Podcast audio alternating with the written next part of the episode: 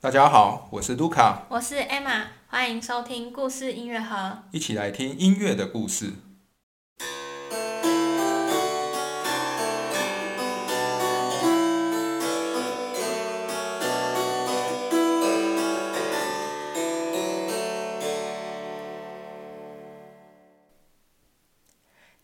是巴哈系列第十七集，那我们要接续上一集，继续来讲巴哈莱比锡的教会清唱剧。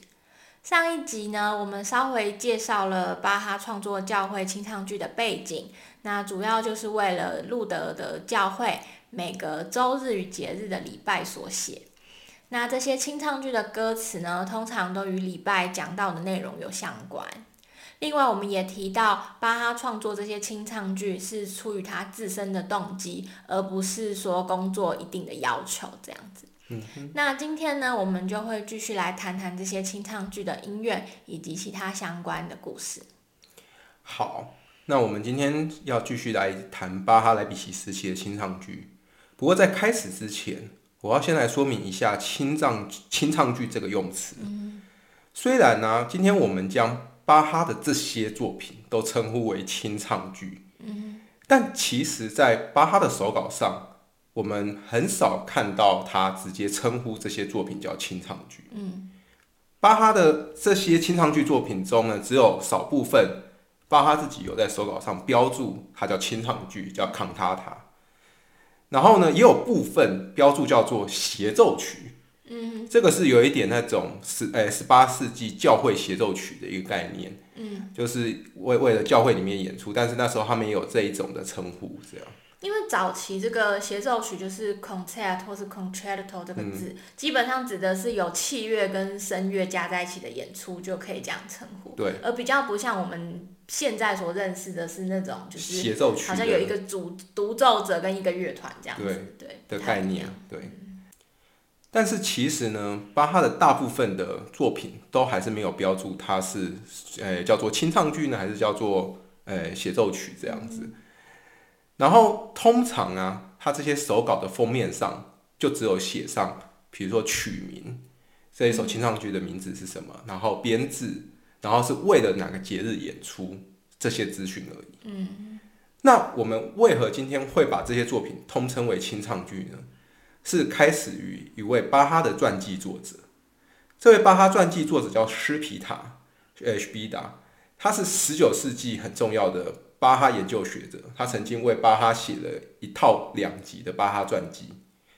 那他也是第一位研究巴哈教会清唱剧的音乐学者。嗯然后他就将这些为了在教会里面演出的这些作品，巴哈的作品，统称为清唱剧。并被我们沿用到今天。然后之后呢，当一九五零年的时候呢，巴哈作品编码就是所谓的 BWV。我们现在可能讲巴哈的作品的时候，常常会讲说这是巴哈的作品 BWV 几号这样子。当这个作品编码被发发明的时候呢，巴哈的教会新唱剧作品一律被编在第一号到第两百号，然后世俗新唱剧作品被编在两百零一到两百二十四号之间。那今天我们要寻找这些清唱剧呢，就可以透过这个作品编码，就比较知道说，OK，第它如果是编码在一到两百之间，那就是它的一首巴哈的教会清唱剧，这样就还蛮方便寻找的。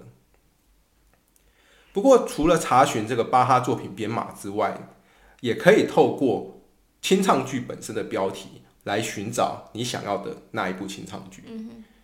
巴哈的每一部清唱剧都有一个标题，譬如 BWB 八十，就是这个作品编码八十的这一部清唱剧呢，它的标题是“上主赐我坚固保障”，或者是 BWV 二，就是编码二的这一首清唱剧呢，它的标题就是“哦，上帝从天堂上看着”。嗯不过这些清唱剧的标题与我们所认知所谓的标题音乐的标题是不同的。因为他们并不是被巴哈刻意命名的。所有清唱剧的标题是来自于他清唱剧里面第一首乐曲的曲名。嗯哼，所以我们就可以知道说，刚才我讲“上主是我坚固保障”这一首清唱剧呢，它的第一首的曲名就是叫做上主是我坚固保障。嗯哼。但是呢，第一首这些曲子的曲名呢，也是来自于他的歌词，就来自于他这首歌曲的第一句歌词，就会成为他的曲名这样子。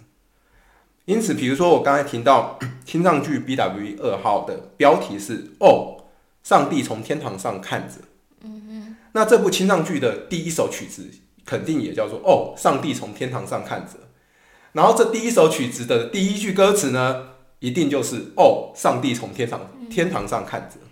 换句话说，就是我们不一定能够从他这个所谓的标题就很清楚的，一定可以确定知道说他整首清唱剧在演什么嘛。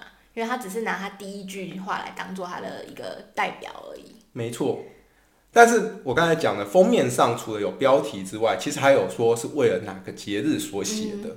所以通常我们要知道他为，哎，他写这首曲子的目的，或者是他的歌词内容大概是什么样的一个方向的时候呢，可能看那个会更准。嗯哼，会比只看第一句话还准啦。对对。那好。我们从上一集讲到现在呢，讲了清唱剧这么多，但是我还我们还是想问，到底清唱剧到底是什么？嗯，还有清唱剧到底在唱什么呢？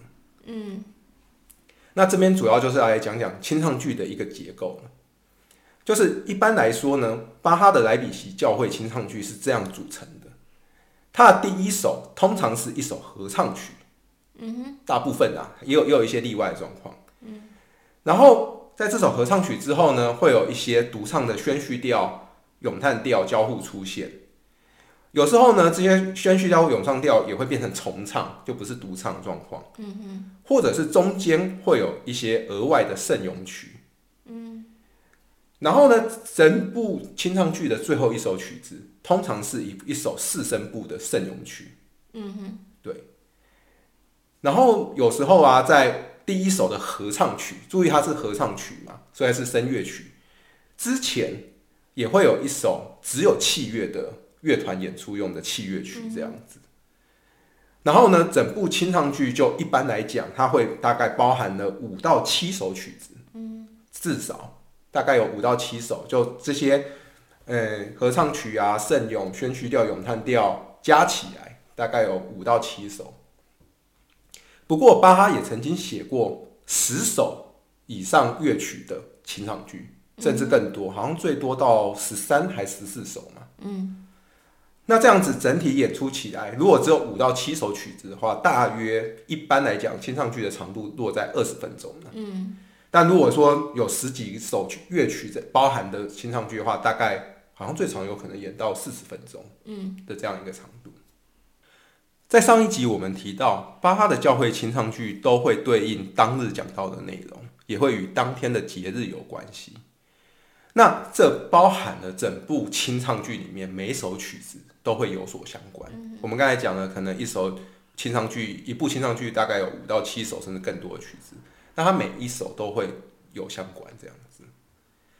那我现在就来举一个例子，就刚好前几天才刚过新年，元旦新年嘛。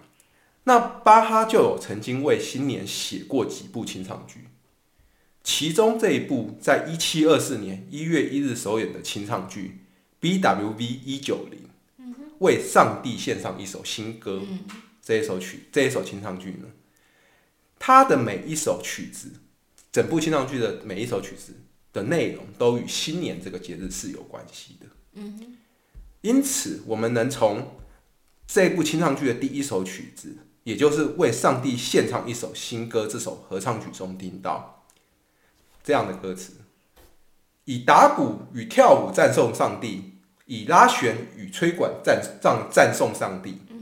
这听起来还蛮像过年的时候有一种欢乐，要敲锣打鼓要庆祝的一种热闹。这个歌词，然后他的第二首曲子里面呢，我们也能听到一个歌词是这样。在新年时，上帝赐予我们新的祝福与幸运。嗯，这也很像那种新年的时候，我们要祈祷，要求好运，为这一年求好运的一个。所以这些歌词很明显的就是是为了新年的。你用在其他的节日都会非常奇怪。嗯，对。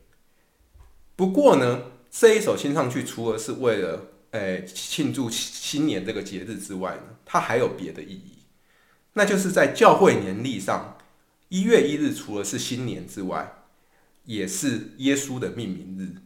嗯因为耶稣嘛，在十二月二十五日圣诞节这一天出出生，然后七天之后呢，也就是一月一日，耶稣当初就遵循犹太人传统进行命名。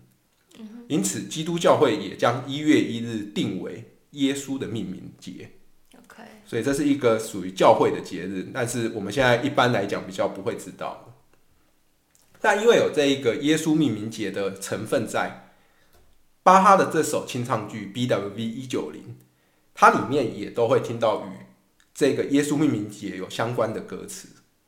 比如说清唱剧的第四首曲子就有出现了，我开始了以耶稣为名的这一年的这样的一个歌词。或者是整部清唱剧的最后一首曲子，它也有出现了赞颂耶稣的名字这样的歌词。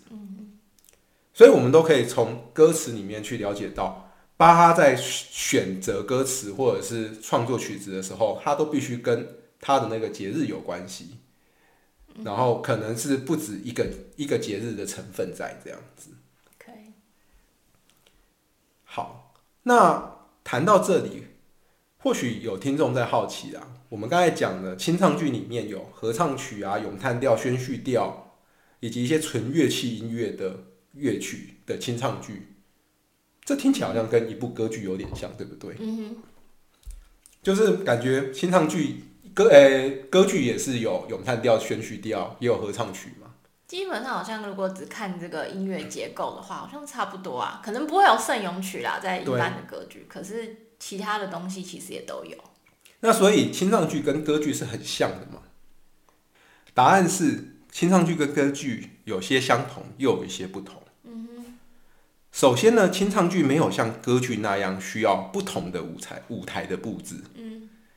然后清唱剧的演出者呢，他也不需要有戏服，他就穿着一般的上台的演出服，比如黑衬衫上上去就可以了。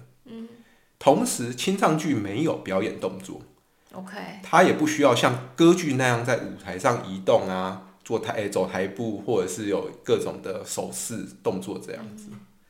那这些就是清唱剧与歌剧不同的地方。嗯，所以基本上清唱剧基本上是只有音乐的部分，然后歌剧的话，除了音乐，它还会有比较多戏剧的部分吧。戏剧表演的部分，对对没错。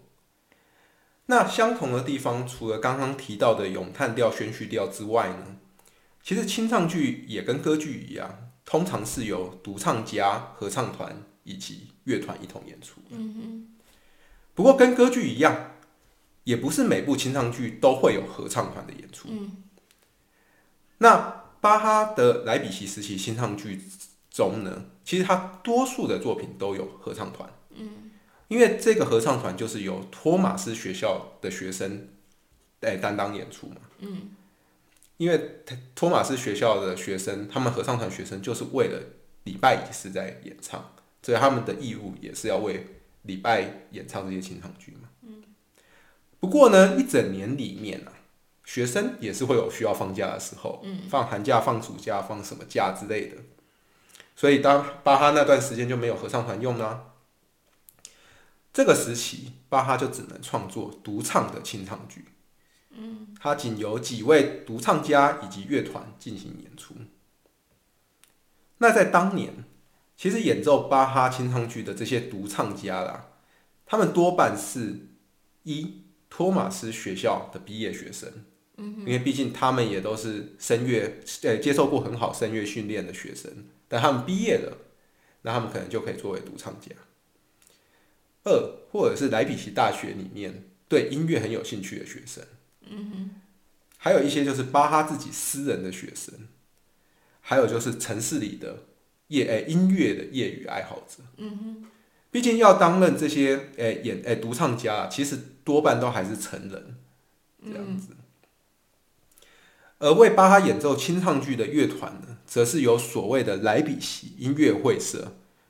一个叫做 Collegium Musicum 的团体担任、嗯、那这个团体我之后将会在另外一集介绍。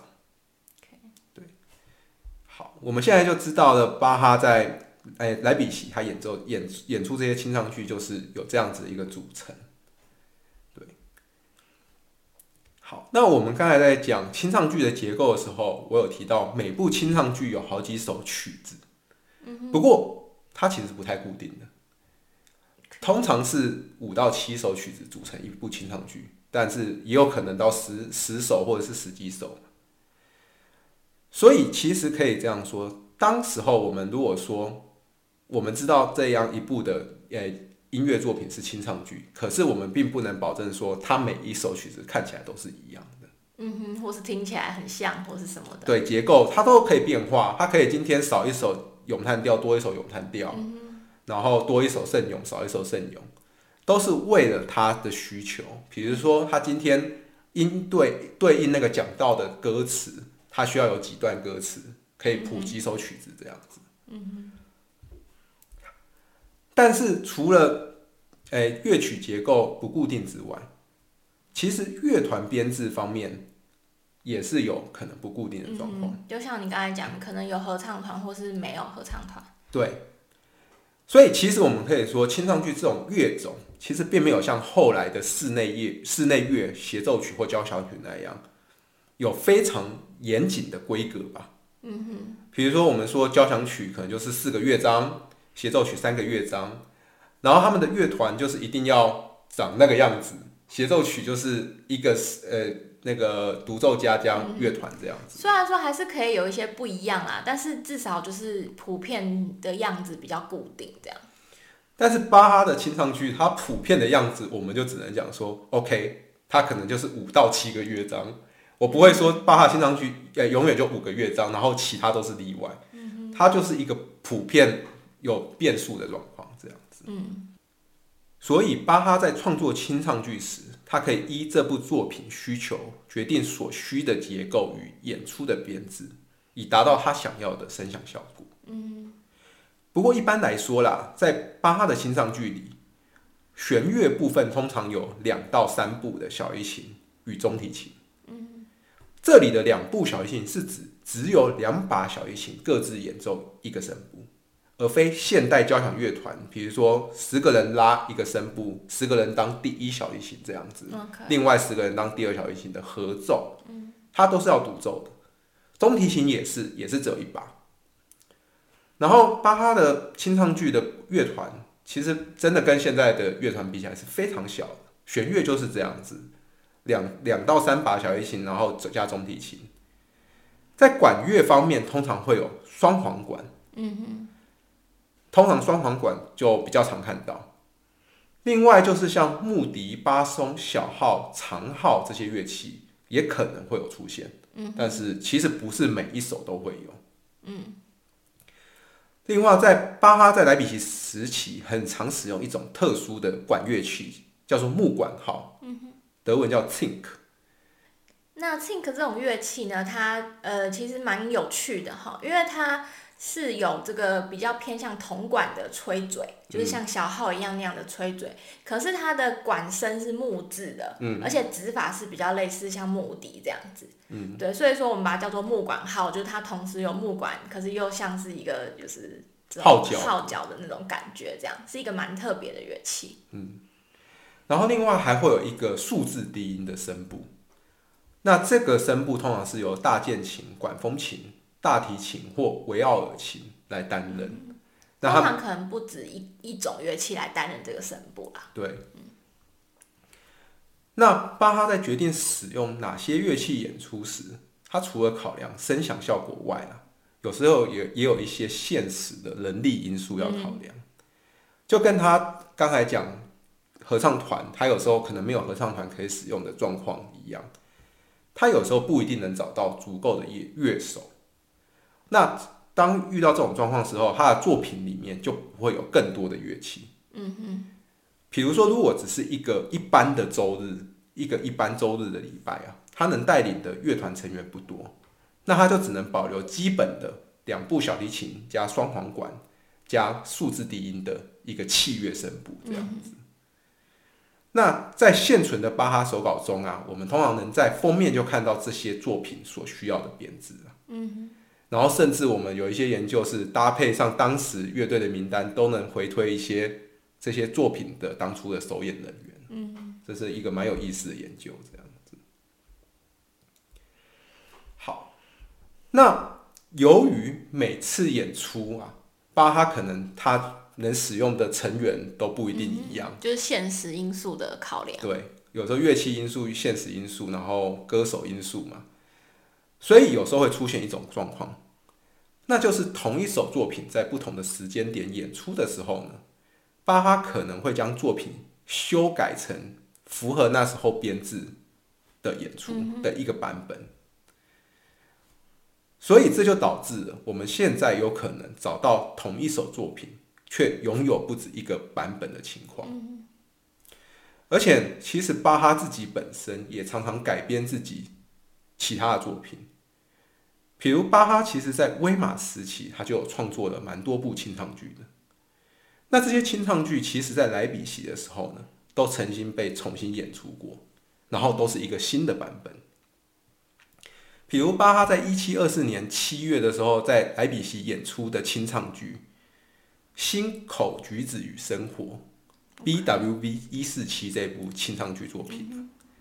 其实有一个一七一六年在威马发表的版本，嗯，这一部作品的威马版本呢，它整部清唱剧只有六首曲子，但是在莱比锡呢，巴哈将这哎这部作品扩充到十首曲子，嗯并加入了一个很著名的圣咏曲《耶稣世人仰望的喜悦》哦，这一首圣咏曲我会之后放在我们的粉丝专业，会把链接放过去，我。我敢我我猜测，绝大多数的人可能都有听过这个旋律，是一首巴哈很有名的圣咏曲。然后另外我刚才讲的这个 BWB 八十上主是我坚固保障这一首呢，他在莱比锡是在一七二八年的时候演出的，但是他也有一个一七一五年的威马版本，嗯，同样的威马版本也只有六首曲子，都比较少一点，对。然后巴哈在莱比锡演出的时候呢，就多添加了两首圣咏曲，嗯而且他还把最后一首曲子换成一首新的圣咏，这样子，嗯，那现在就可以看到，诶，这首 BWV 八十它已经有两个版本了，一七一五年的版本跟一七二八年的版本。嗯但是这一首曲子在莱比锡不止演出一次，很受欢迎嘛，因为它很重要，它是为了宗教改革纪念日所写的。所以这首曲子后来还有一个一七三五年的版本，是巴哈演的第三个版本。然后这首曲子被巴哈的大儿子带去另外一个城市表演了两次。然后他大儿子在那个城市表演的时候呢，又把它改改编了。因为这一首曲子最早是只有双簧管，而且巴哈其实是使用了柔音双簧管这个这个乐器在里面。还有就是弦乐，还有这些，他并没有铜管。但是巴哈的大儿子在另外一个城市演出的时候呢，加入了两部的小号，还有定音鼓，越来越大声了。没错，这我们可可能可以用想象的一下，就是原本有一首曲子，它没有小号，也没有定音鼓，然后同样的旋律，同样的结构，它另外一个版本多增了两部小号与定音鼓。嗯哼。其实某方面来讲，这个声响效果就是完全不一样。嗯，所以现在就可以知道说，如果说这五个版本都存在，我们都能找到谱的话，那它还是必须要做出区别。嗯哼，所以变成是说，市面上有可能出我们如果说在网络上找谱，可能这五个谱都能找到，但是它演奏出来都不一样的。嗯哼，所以我们就必须要去搞清楚。OK，我们如果我们今天决定要表演。要演出哪一个版本这样子，但是这也代表一件事，就是我们今天去听任何一首巴哈的清唱剧啊，它其实都能有很多可能性。嗯哼，已经不管说呃，我们是用什么现代乐团编制还是古乐编制，嗯，就算你决定用古乐编制演出好了，它还是有可能有这些版本问题。嗯哼，而且这这样版本的问题不只存在于一首的清唱剧，还蛮多巴哈的清唱剧都有这样子的一些差别。所以我想，不管是演奏的人还是听众，如果对这个议题都有比较了解的话，也才会知道说，哎、我们今天去找了一首曲子来，那到底是什么样的状况？不会说，哎、我去听，哎、怎么跟我想象中的不是同一首这样子？没错，有可能，比如说你找同样一首曲子，你找了好几个 CD 来，就发现他们里面演奏不一样。嗯因为追根究底，可能是他们虽然曲名都一样但他们有很多版本上的一个问，的差别。嗯，对一个蛮也是一个蛮有趣的研究的主题啊。那最主要会有这样的状况，就是因为巴哈那时候的年代，他们在创作的时候，其实一个就是编制啊、结构啊，都还是有可能有变化的一个状态。他们不像我们后来浪漫派的创作里面是比较，或者是古典或浪漫以后，他们的乐曲曲种的结构就好像有一定的样子。嗯嗯，比如奏鸣曲就是要奏鸣曲的样子，协奏曲就要协奏曲的样子，这样子。那在当时候，这是跟现在我们理解古典音乐算是有一些不同的地方。当时还蛮就是务实导向的很多东西。没错，其实这些作品真的是务实导向，就是为了要能在某些点、某些时间点演出，然后要配合某些人力，要配合当地的民情，这样子。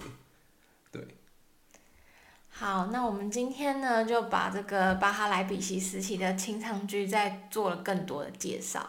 那不管是清唱剧的内容啊，还是编制到版本，都可以看到说巴哈的作品真的是有各种不同的可能性这样子。那其实如果仔细去研究的话，每一首清唱剧也都有它独特的地方。嗯好，那在聆听这集的同时呢，也欢迎去 Facebook 粉丝专业上可以看一些相关的文章，比如说我会把音乐放上去，然后如果有办法考找到一些呃手稿谱的话，我来做一些呃比较，或者是秀给大家看一些内容，因为毕竟呃可能如果有这些谱面的东西的话，能更更帮助大家了解。好，那我们今天的节目就到这边，感谢大家的收听，我们下次见，拜拜。拜拜。